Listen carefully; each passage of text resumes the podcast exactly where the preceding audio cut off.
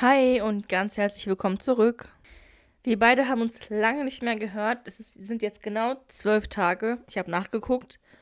Und ähm, es hatte so seine Gründe. Ich hatte nämlich Besuch, dann war ich außer Landes und ähm, ich hatte ehrlich gesagt auch ja, ein bisschen meine Zweifel, ob ich den Podcast fortführen soll, weil ich irgendwie gedacht habe, irgendwie wird das nichts.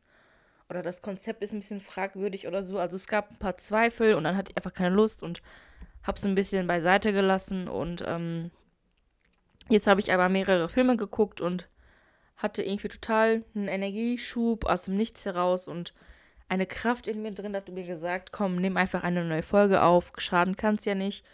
Und ich habe mir die Statistiken angesehen. Wir werden, glaube ich, immer mehr. Also die Follower-Zahl ist ähm, stetig, also gleich geblieben, aber die Wiedergaben steigen immer mehr, was mich mega stolz macht und ja, was mir auch Motivation gibt. Und ich denke mir so, ja, ein bisschen früh aufgeben, bisschen aufgeben generell, das wäre ein Fehler und deswegen bin ich jetzt voller Tatendrang wieder dabei.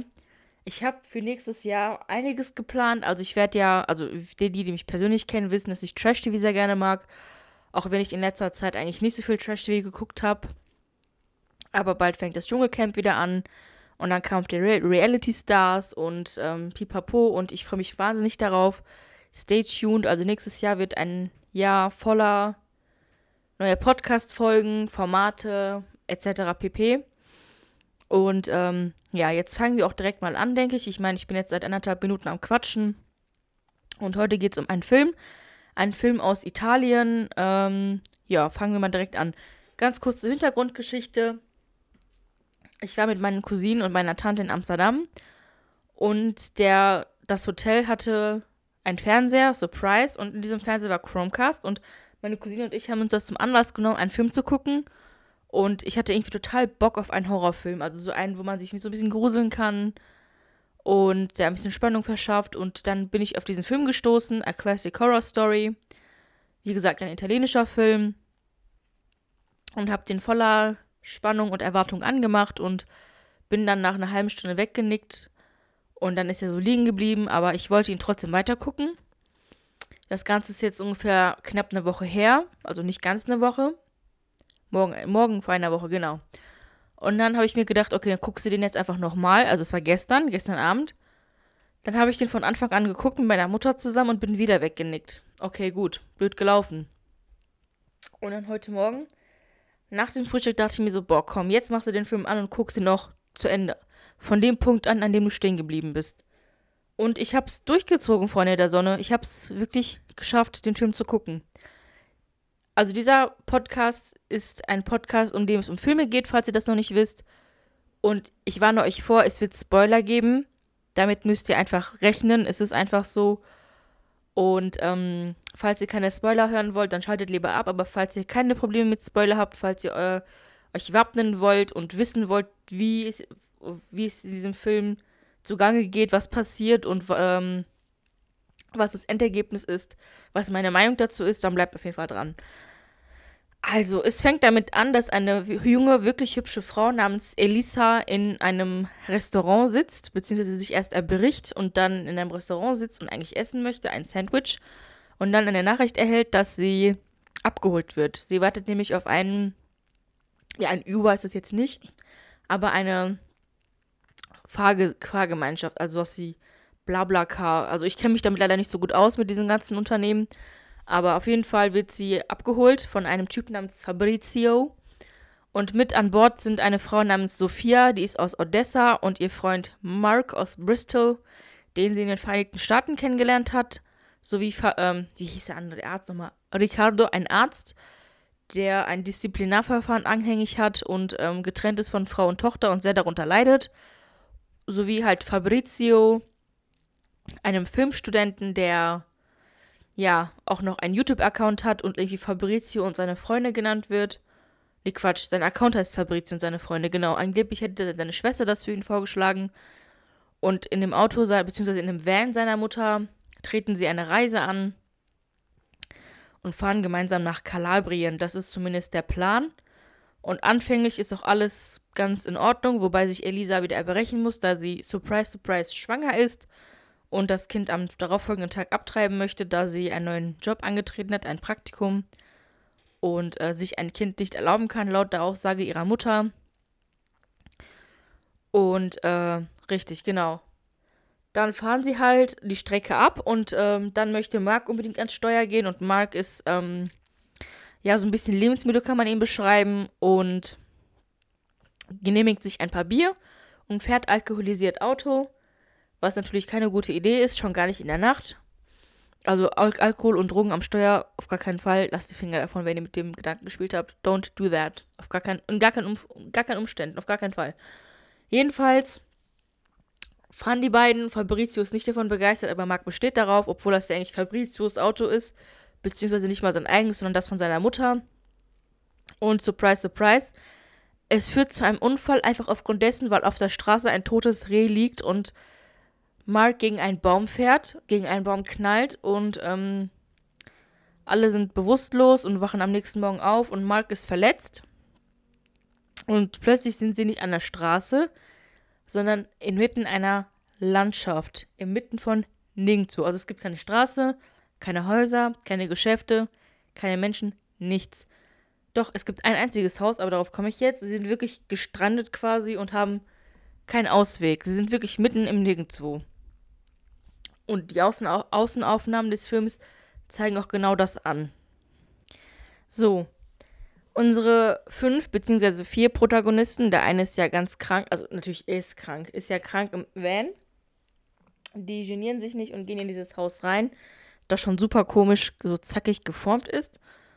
Und erkundigen sich dort, schauen sich da um. Da ist natürlich niemand drin, ist ja klar. Super spooky mit komischen Zeichnungen bzw. Bildern und das deutet alles auf eine Schreckensszenerie. Also ich habe einige Bilder ein bisschen in meinem Kopf ausgeblendet, weil ich das schon recht spooky fand. Der Arzt und äh, Fabrizio gehen in den Wald und sehen dort tote Schweinsköpfe aufgespießt. Super eklig. Und denken sich, ja, scheiße aber auch, ne? Wir sind jetzt mitten im Wald hier. Und hier können wahrscheinlich potenzielle Serienmörder liegen was heißt liegen, sich befinden und vielleicht sind wir die Nächsten, wer weiß. Sie machen sich auf die Suche, laufen und laufen und finden verlassene Autos und dann geht bei ihnen ein Licht auf. Ja, scheiße aber auch. Hier sind wahrscheinlich mehrere Leute schon zum Opfer, äh, zum Opfer geworden. Und wir sind die Nächsten.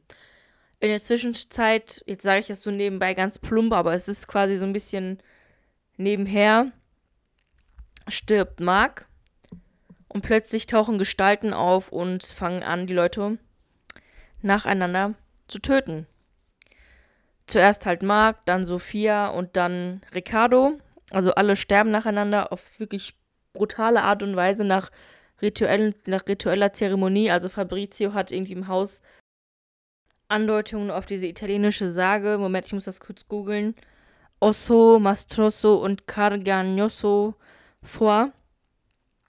Was so ein bisschen sass ist. Also ich hatte von Anfang an Fabrizio so ein bisschen im Verdacht, weil er irgendwie alles wusste und irgendwie auf alles vorbereitet war und ich weiß nicht, er hat so ein bisschen Andeutungen gemacht von wegen, ja, äh, ich bin Filmstudent, in Italien läuft nichts und bliblablub. Naja, jedenfalls ähm, wird halt die Gruppe davon konfrontiert mit dieser ganzen Gruselgestaltung und entschließt sich, in, zurück in den Van zu gehen und ähm, dort zu übernachten. Allerdings ist auch jetzt der Wohnwagen verschwunden und dann gehen sie halt in, in, das Haus zurück und schlafen dort. Und als Elisa halt aufwacht, entdeckt sie, dass ihre Freunde geopfert, also ihre Freunde, ihre Bekannte geopfert werden. Und alle nacheinander sterben. Und wer bleibt übrig? Richtig, Fabrizio und Elisa. Und irgendwie schöpft Elisa langsam Verdacht und denkt sich, ey, irgendwas stimmt hier ganz und gar nicht. Warum leben gerade Fabrizio und ähm, ich weiter und alle anderen müssen sterben? Und dann taucht ein Mädchen auf namens Chiara, dessen Zunge fehlt und alles wird immer mysteriöser, bis sie Mark, nicht Mark, sorry, Fabrizio umarmt, weil sie wirklich verzweifelt ist und am Ende ihrer Kräfte ist, ist ja auch klar, sie sind jetzt seit mehreren Tagen mitten im Wald und haben weder Essen noch Trinken, sind quasi dem Tod ja ausgeliefert, auch wenn sie jetzt vielleicht nicht abgestochen werden, sterben werden sie ohne Wasser und Nahrung sowieso innerhalb von kurzer Zeit. Und dann kriegt Elisa was Interessantes mit. Sie hört ein Flüstern in Fabricios Ohr und realisiert, dass er Anweisungen per Fernsprecher kriegt.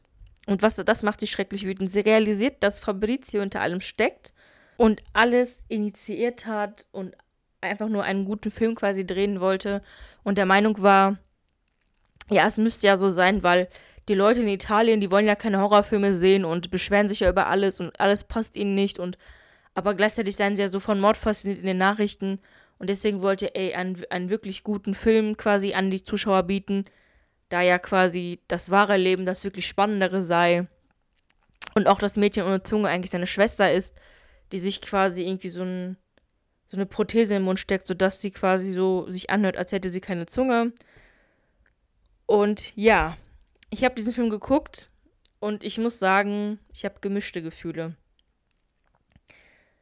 Ich weiß nicht, ob ich ihn euch weiterempfehlen kann, Freunde. Ich weiß es wirklich nicht. Ich mag ja solche Filme, wenn Leute so irgendwie irgendwo, irgendwo stranden und dann irgendwie quasi jeder gegen jeden Survivor-mäßig, aber bei dem Film ist das eine ganz komische Richtung abgedriftet und vor allem passiert erstmal auf ganz lange Zeit irgendwie gar nichts. Also schon, aber dann ist irgendwie so, ja, oh mein Gott, es ist so gruselig, wir wissen nicht, was wir machen sollen. Und plötzlich in ganz kurzer Zeit sterben alle ab. Und dann war es das irgendwie auch schon. Also es ist irgendwie so ein... Ich kann es euch einfach nicht beschreiben, ob ich das gut oder schlecht fand. Ich kann es euch wirklich nicht besagen.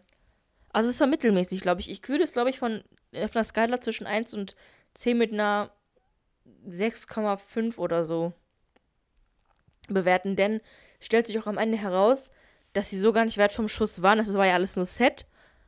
Und dann geht sie halt in den Wald und plötzlich sieht sie einen dicken Jungen mit Schwimmflügeln, folgt ihm und sie ist eigentlich direkt am Strand. Sie hatte ja auch keinen Empfang. Also keiner von denen hatte Empfang. Und ähm, konnte quasi keine Nachrichten an ihre Mutter absenden und ihre Mutter ist schon ganz in Panik und fragt sich ja, wo, wo ist ja meine Tochter? Aber da passiert einfach gar nichts. Und dann geht sie, dann geht sie gefühlt ein paar Meter weiter und dann entdeckt sie, ach, sie ist doch nicht in der Schlucht. Also nicht in der mitten in der Finsternis. Und äh, aus Rache erschießt sie dann natürlich auch Fabrizio und seine Schwester und ähm, vervollständigt dadurch quasi den Film. Und dieser Film wird quasi von ähm, Fabrizios Mutter, also sie ist quasi die Produzentin des Films, er ist der Regisseur. Und die Mitfahrer, die, also die ganzen ähm, Beifahrer, was heißt Beifahrer, die ganzen ja, äh, Mitfahrer, die sind alle da, die Komparsen gewesen, aber die sind ja alle natürlich gestorben dann, ist ja klar. Und Elisa verfolgt, vervollständigt quasi den Film. Und dieser Film wird dann später auch bewertet von den Zuschauern als schlecht. Und was auch völlig zusammenhanglos war, die haben die Zeitung gelesen und es stand irgendwie drin, von wegen, dass die Bürgermeisterin gut mit der Mafia klarkäme, mit der Drangheta und dann stellt sich am Ende des Films heraus, dass sie selber Teil der Drangheta wäre. Und ich denke mir so, hey, was hat das eine mit dem anderen zu tun?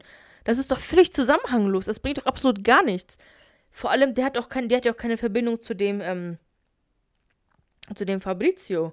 Wobei die Verbindung ist, dass diese Bürgermeisterin bzw. die Mafia-Chefin da mit irgendwelchen Leuten ein Essen veranstaltet hat, die irgendwie ihre Leibeigenen sind und dann Elisa in so einen Raum bringen, in dem überall Kameras sind und sie dann quasi dort eine Unterhaltung mit Fabrizio führt und ihm quasi mit der bitteren Wahrheit konfrontiert, dass seine ganzen Ideen einfach nur scheiße sind und daraufhin, surprise, surprise, rastet Fabrizio aus. Der Film heißt A Classic Horror Story und es ist irgendwo auch eine klassische Horror Story, aber die Umsetzung, also es war eine super Idee, muss ich ehrlich sagen. Also ich mag ja solche Filme wirklich gern. Und ich muss sagen, ich fand wirklich so den Anfang echt super und die Schauspieler waren auch super, aber ich finde, da war noch viel, viel, viel Luft nach oben. Ich habe mir ein paar IMDb-Rezensionen ange, ange, was heißt angehört, durchgelesen. Und äh, einige so, ja, das ist Satire, das spielt auf diese ganzen Klischee-Horrorfilme an. Es ist eine Mischung aus Blair Witch, The Village und ähm, anderen Dingen. Aber ich habe da keine Satire rausgesehen. Also, wenn das irgendwie als, ich weiß nicht, also als, als ernstzunehmenden Horrorfilm wie A Nightmare on Elm Street oder Freitag der 13. oder so oder Halloween, da kann ich den Film wirklich nicht in dieselbe Schiene packen, wirklich nicht.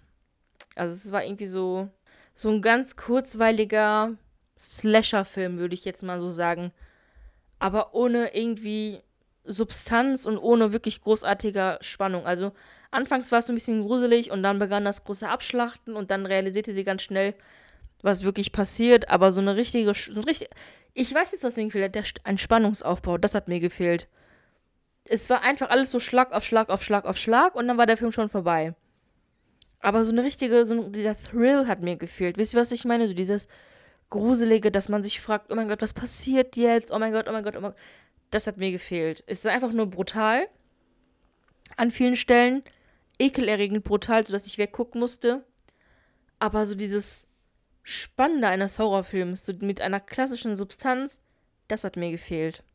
Jetzt bin ich drauf gekommen. Die Spannung hat einfach gefehlt. Das war echt nicht so cool.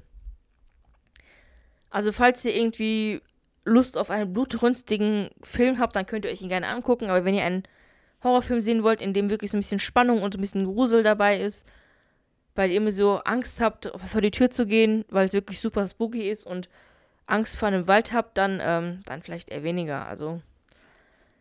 Und das Problem war halt auch an dem Film, dass er irgendwie extrem vorhersehbar war. Ich habe von Anfang an gespürt, dass das mit dem Fabrizio nicht stimmt. Er war irgendwie zu schlau, er war irgendwie zu. Irgendwie. Er wusste zu viel. Dadurch hat er sich bemerkbar gemacht. Das war mein Problem. Ich finde, ein Film braucht immer so eine unerwartete Wendung. Also so einen, richtigen, so einen richtig krassen Plot-Twist. Und das hat in diesem Film einfach gefehlt. Das war das, dieses, ah, oh mein Gott, das ist sowas gewesen. Ich hätte ich wäre niemals drauf gekommen. Das gab es in diesem Film leider nicht. Das ist das Problem. Ja, Freunde der Sonne. Das war das Wort zum Sonntag bzw. zum Mittwoch. Ich habe noch einige weitere Filme im Petto, über die ich sprechen möchte. Ich hoffe, euch hat meine Folge gefallen. Falls nicht, dann nicht. Ich würde mich über eine Bewertung freuen. Ihr könnt mich gerne kontaktieren. Per Mail, per Instagram. Und ich freue mich aufs nächste Mal.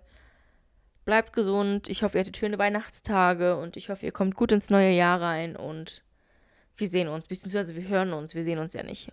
Bye.